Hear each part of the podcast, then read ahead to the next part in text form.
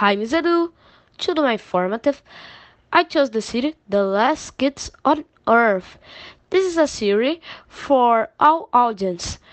This series tells the story for four friends who come together to survive the apocalypse after their city is invaded by monsters and zombies. The life of the kids totally changes to some of their life now looks like a video game script.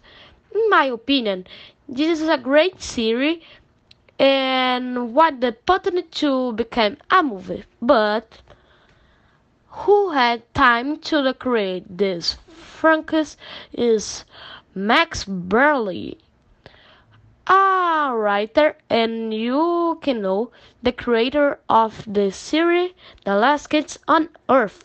But if they were on to actually realize a movie uh, that had another character, for example, use a fan name and characters, and for example, Ton is very energetic, fearful, and positive Um, uh, it's a youngest of the group he, with her friends. That would really cool and would by divided eh, into a life reflect.